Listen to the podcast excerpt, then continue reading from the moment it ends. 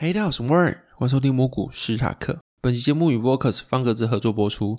如果你有投资美股的需求，又需要专业人士替你整理相关的重点的话，那我真心推荐 Vocus 这次与美股韭菜王科技巨头解码 IEOB SERVE 国际经济观察 VK 科技阅读时间四位大神共同推出的赠送的福利连半世纪才出现的美股科技折扣流星雨活动。首先，我自己就是美股韭菜王 Alan 的订阅户，身为 b y s i d e 的基金经理人的他，实际上在第一时间就发表对于 FOMC 美股法说内容的重点整理，以及附上他的专业意见。每次收到他的文章时，都会觉得这种含金量的文章只收我这个价格，未免太佛心了吧？同时，我也是科技巨头解码的主笔，N 观点主讲的 Mula 的 Podcast 资深听众，以及长期追踪 IEO 国际经济观察的粉丝。而且他录的 Podcast 我每一集也都有听。欢迎自己的投资美股的我，非常仰赖这些专业人士对于美股的重点整理。以及提供自身的专业意见，使我在美股上会有更好的判断能力，并从他们身上获得很多宝贵的资讯。最后，在 VK 科技阅读时间的沙龙中，则是介绍许多科技巨头，例如 Elon Musk、Mark Zuckerberg、黄仁勋等引领全球科技进展的巨头故事，以及 OpenAI 等新创的成立故事。并会从中探讨各种商业模式和趋势。对于此块领域有兴趣的朋友们来说，这会是一个非常难得的专栏内容。总之，本次 Vocus 与四位大神共同推出的赠送的福利点，半世纪才出现的美股科技折扣流星雨活动，我自己私心认为非常吸引人。只要是上述四位大神任一个的年费订户，都可以使用 NAGIC 这个折扣码加码订阅其他沙龙的年费方案，可以享终身的九折优惠。另外，分享订阅还可以抽红包好礼。如果你对这方面的资讯有兴趣，都欢迎在下面的资讯找到相关的活动链接。好，那下周过年嘛，所以说我会把下周 p 开始移到周四，就二月八号。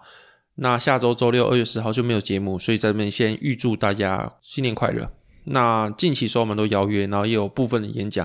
老实说，就是跳出舒适圈，我觉得蛮难的。就是平常在家里，你要看电视，要吃零食，要在家里自己工作，面对电脑，其实蛮轻松的。你要当个肥仔挺肚子啊，然后要怎么样都可以。我之前有期节目，也就是。边喝边喝那边录嘛，然后就打嗝，然后又忘了剪掉之后，看那个打嗝就可以全世界听到，就很崩溃。反正就是你在家里要做什么都可以，但是你要出去的话，你光你要出去演讲，你就做 PPT，要整理逻辑，那个就好几天。然后那一定不会比你躲在家里然后不出去还要舒服。就是对我自己来说啊，就是你要参与这种活动啊，面对这么多人，是一件蛮需要勇气的事情。不过每次就是如果你能完成一项这种任务的话，都会觉得说，幸好自己有去接受这么不舒服的状态，才能够。获得一个里程碑吧，所以说去年我也约了逻辑投资跟雪人一起录音，然后就是录我自己的 podcast 的访谈这样子。然后后续我们约的时间上周五，所以说上周五我就跟他们两个约在捷运市政府站的附近一个录音室，然后在还没到之前，我就在附近的 seven 先剪财报狗的片，然后后续在脸书上看到说逻辑投资也已经到附近的咖啡厅弄他自己当周日好像本来要开个直播，但后面好像没有开成功，有一些技术上的问题，反正就是当天他在附近的咖啡厅弄自己的本来要直播的 PPT，那我就跑去跟他先聊天聊一下。然后聊完之后，我们两个再一起走去附近录音室。然后就是说，当你打开门的时候，发现那个录音室超酷。你们如果有看过百灵果的 Reels 或是他们的 YouTube 节目的话，就发现说，录音室就长这样，就是一个我不知道，因为我平常都在家里，然后架个电脑，架一个麦克风录音，非常阳春，所以不知道说这个可以掌控四个麦克风的一个可以调的装置叫什么，反正就是这个装置，然后四个非常非常专业的麦克风。还有监听耳机，就像是百灵果一样，就超级专业，所以这边就会有一种非常兴奋的感觉。然后后续我就跟他还有雪人三个人，就是像百灵果一样互相聊天访谈，然后算是蛮深入的聊一下，就是企划里面的内容。那也征集了各个网友的问题去做回复，这样子。然后因为录了大概两个小时，所以会把内容分成上下两集。然后上集会在刚刚讲的二月八号，就是周四的时候上片，然后再讲一次下周。周六不会有节目，会在周四，就是二月八号先上片，然后会上我们的访谈的上集，所以就先预祝大家新年快乐。那后续上的下集的访谈内容就会是后半段的访问，跟一些网友的提问都在下面的来一起去做呈现。然后后续录完音的时候，逻辑投资因为他有事情就先回去，然后就跟雪人在附近，就市政府站附近的大厅去吃饭，然后边吃饭边聊天这样子。我也把近期自己碰到的问题跟他分享，然后去寻求他的意见。然后他真的是一个蛮无私的，就是我跟他讲一些我自己碰到问题，他真的可以毫无保留的全部回我。然后因为他的身份跟我不一样，他是一个研究员的身份，所以他会知道很多业内消息。然后他大可不必跟我分享那些这么宝贵、珍贵的一些业内人士的经验或是消息面。但他就真的毫无保留跟我讲，我觉得蛮酷一件事情。然后也跟我聊一下，就是台股最顶尖的几位投资人，就是你会在新闻报纸上看到重量级的一些大户，他们的思维怎么样？然后就等于是，我会觉得说，就是他是一个非常酷的人。然后不止他，就是如果你能够遇到一个高手，然后你跟他聊天也是的话，基本上就胜过你自己埋头去那边蛮干半年，就有点像是进了精神时光屋的感觉啦。然后像我自己跟雪人还有逻辑投资这两位高手交流，我就觉得收获蛮多的。而且我们三个都有年纪上差距，大概互相都差十岁左右，所以说这种透过网络跟投资，然后我们可以去跨越地域上啊，这个地域不是那种下十八层地狱的地狱，是我们住什么台北市啊，然后什么台南市什么之类这种地域。然后还有年龄啊，生活圈上的间隔，就是如果说我们今天不是投资，那我们根本不可能认识彼此，年纪差那么多，生活圈完全不一样，我们就是永远这辈子陌生。但是因为投资的关系，我们聚在一起认识彼此，我觉得跨越这种许多许多维度的东西是蛮神奇的事情啊。然后后续录完音之后，隔天就是周六，就开始在台北进行一个吃日式之旅。然后这次我到台北两天，就是六日。然后精确来说，其实只有在万华，就是。北车在万华嘛，然后我从头到尾都没有出过万华，所以说基本上我不是去台北玩，我是去台北的万华玩，我从头到尾都没有出过万华，不这样也蛮好玩的。首先就是礼拜五的时候，我先在新竹住宿，那我就先在高铁站买花鸟船，然后它是一个好像台中上蛮有名的千层蛋糕，我是真蛮喜欢那个味道，就是柠檬千层蛋糕，然后水果的味道很重啊，鲜奶油里面有很多柠檬的柠檬皮嘛，还有柠檬的味道，那就是一个非常不腻，带着微酸的一个。好吃的千层，但我老婆不喜欢啦，就是可能要看个人口味。我自己是蛮喜欢花鸟船的，花就是那个花，一朵花两朵花的花，然后鸟就是这个动物的鸟，川是河川的川。然后如果有兴趣的话，可以上网查一下，没有叶配，就是我自己蛮喜欢这个味道，所以跟大家分享一下。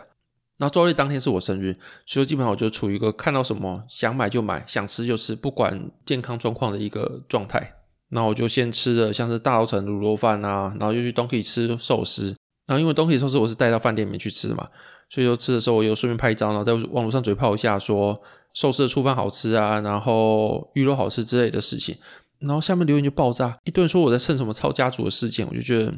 靠北，根本没想过这件事，好吗？那种人就是吃完寿司之后休息一下，然后晚上就去华西街夜市吃了小王煮瓜，然后定几天不辣，然后半夜叫 foodpanda 去吃金峰卤肉饭，然后隔天在西门町继续吃阿中面线啊、天天利啊、鸭肉饼等等，就能把想吃的万华的美食基本上都吃一吃。诶，金峰。卤肉饭应该不在万华吧？我不太确定，因为那是叫 foodpanda 的，但其他所有东西都是在万华，包括四间的都是吃卤肉饭。就吃到后面，你看到一个肥肉，你都觉得害怕，但是真的蛮爽。就是你把四间卤肉饭全部都吃过一次，就台北最有名的几间呐、啊。然后我自己会讲话，最甜的应该是小王煮瓜，然后后续第二甜的会是金峰，然后天天利第三名，大稻埕应该是最不甜的。然后你要说肥度的话，小王煮瓜跟大稻埕最肥，然后天天利应该是最瘦。反正总而言之，全部都是很好吃的卤肉饭。然后如果你说合台南人的口味的话，我觉得小王煮瓜跟金峰会比较合台南人的口味，因为他们是又甜又肥。然后像是天天利也是有点带甜味，但它的甜味就比较没有像是加糖那么的明显。那它是偏瘦的卤肉饭。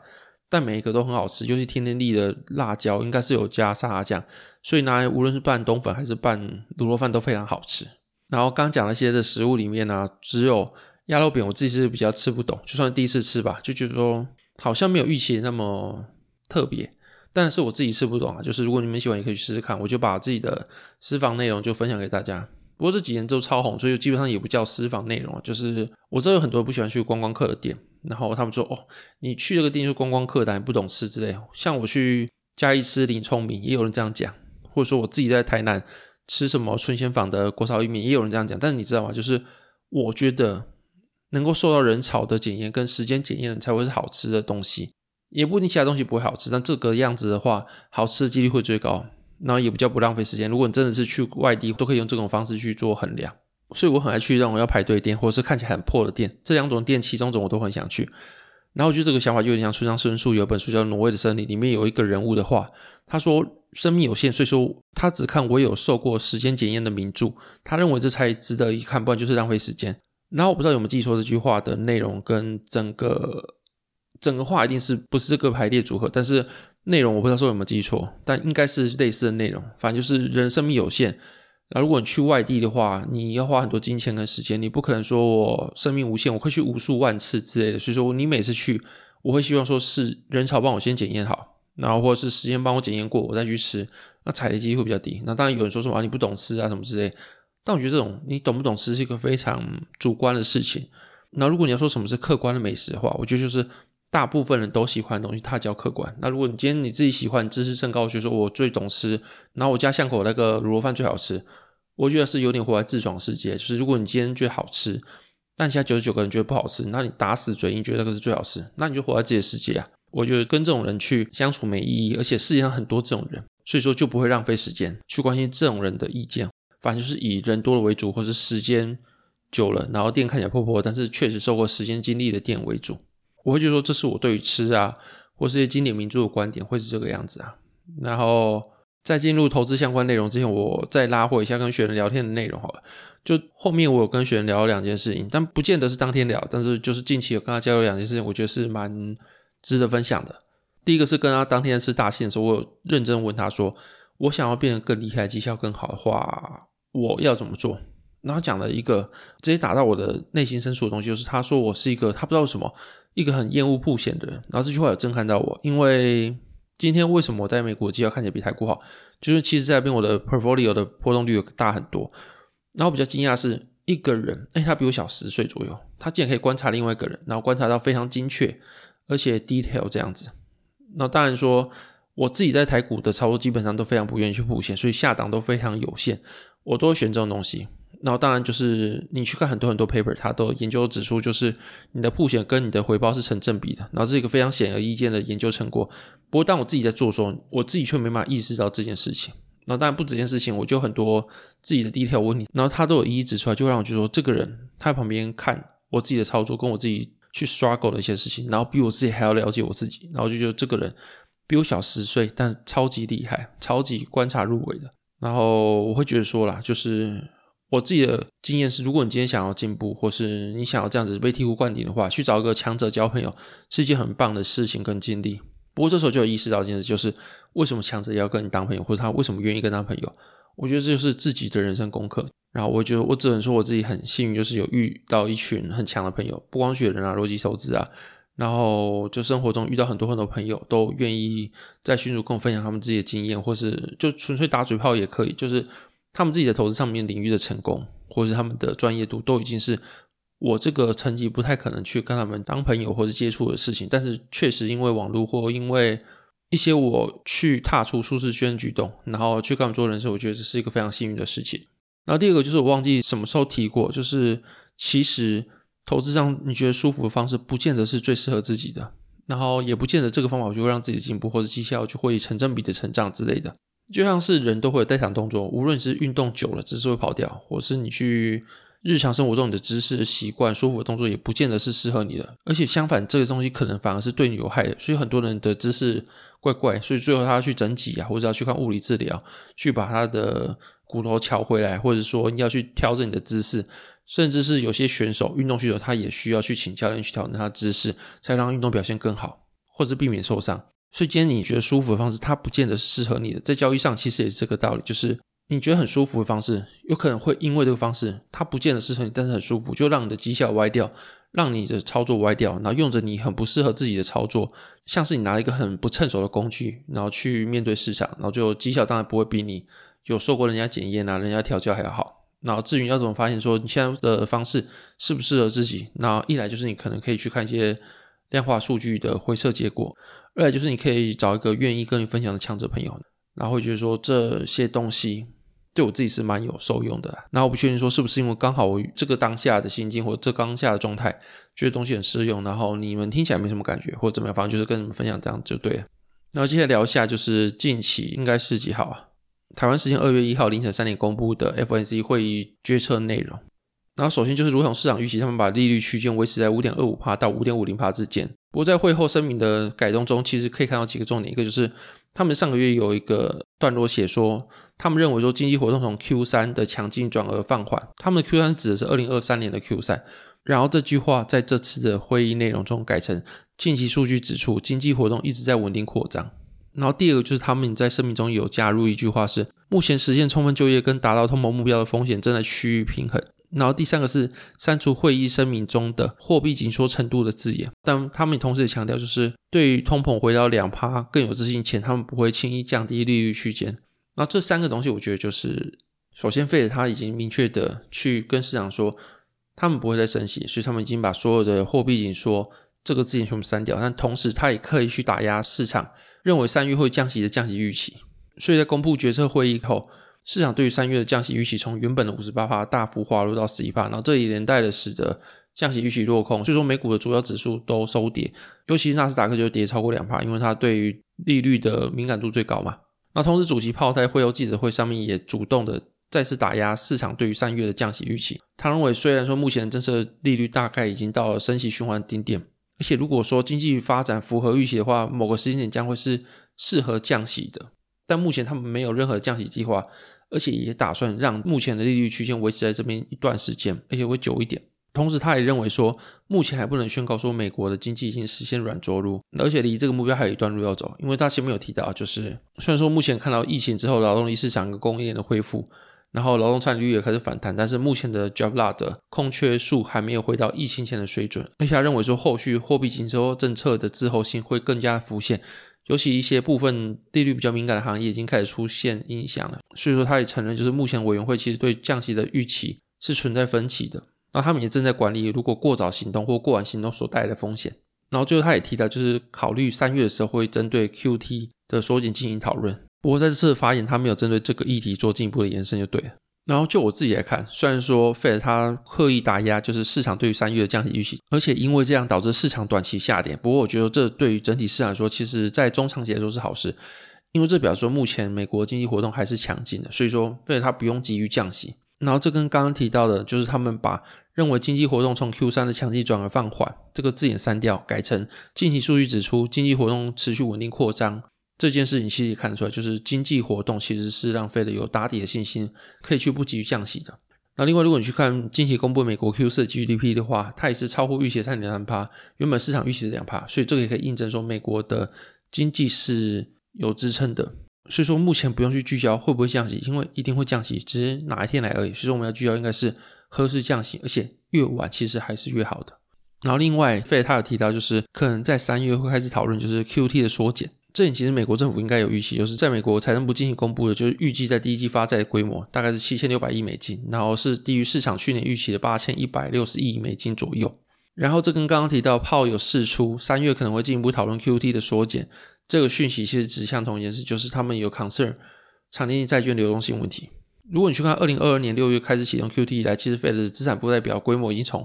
巅峰的八点九兆美金的历史高峰降到目前大概七点六兆美金，大概是降一点三兆左右。然后通常这个从市场把钱抽回来这个举动，会是想要把市场多余的资金抽回来，然后市场多余的资金通常都会放在 ONRP 上面。然后如果你去看这个 ONRP 它的规模的话，其实从二零二二年巅峰到目前来说，已经缩减到大概是二零二一年中的水准。那如果依照 QD 这个对市场抽水幅度继续下去的话，债券市场很可能在半年后就出现流动性的问题。然后这个问题大概就跟去年 Q3 一样，就会是一个殖利率大幅上升，然后造成市场跟它重新定价，或者说企业的融资会进一步的上升它的成本。然后这对实体经济来说绝对不是好事，那对于资产价格来说也不会是好事。而如果说这样引起负向财富效应的发生的话，那也会让民众更不敢消费啊，或是整个景气会陷入一个比较逆风的处境这样子。所以说，JP Morgan 其实在之前就预测说，Fed 会在第一季末就开始讨论说，是不是要缩减 QT 的规模的问题。那说后续就是像 Fed 释出的讯息一样，就是他们开始讨论这件事情。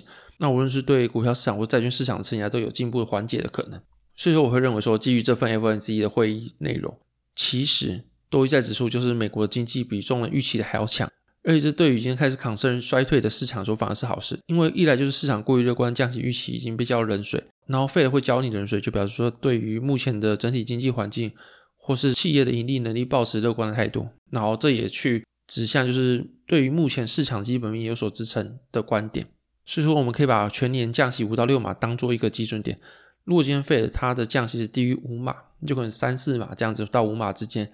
那可能表示说美国的经济是有撑的。那如果今天它是超过六码，去高于市场预期的话，反而就是我们要注意，就是为什么 Fed 它会执意去做出高于市场预期的降息动作？那这反而就是一个警讯。所以我觉得目前 FNC 会议的试错讯息，虽然说短期市场是以下跌做回应，但是整体来说会是一个对我们在金发女孩经济或者是说稳定扩张这件事来说是一个再度验证的事情了。所以我反而可以以正向角度去看待这样子。好，那接下来进入讲话时间。第一个笑话是曹操私下偷约人，猜一个名人的名字。孟德斯鸠。第二个笑话是，为什么欧洲中世纪要烧死女巫？因为这样他们就可以得到个 Switch。好，这我们这边，如果喜欢节目，可以 Apple Watch、Mixer 跟 Spotify 给五星评价。如果喜欢内容或想支持我，都可以订阅下方链接的方格专栏。然后这边谢谢大家收听，拜拜。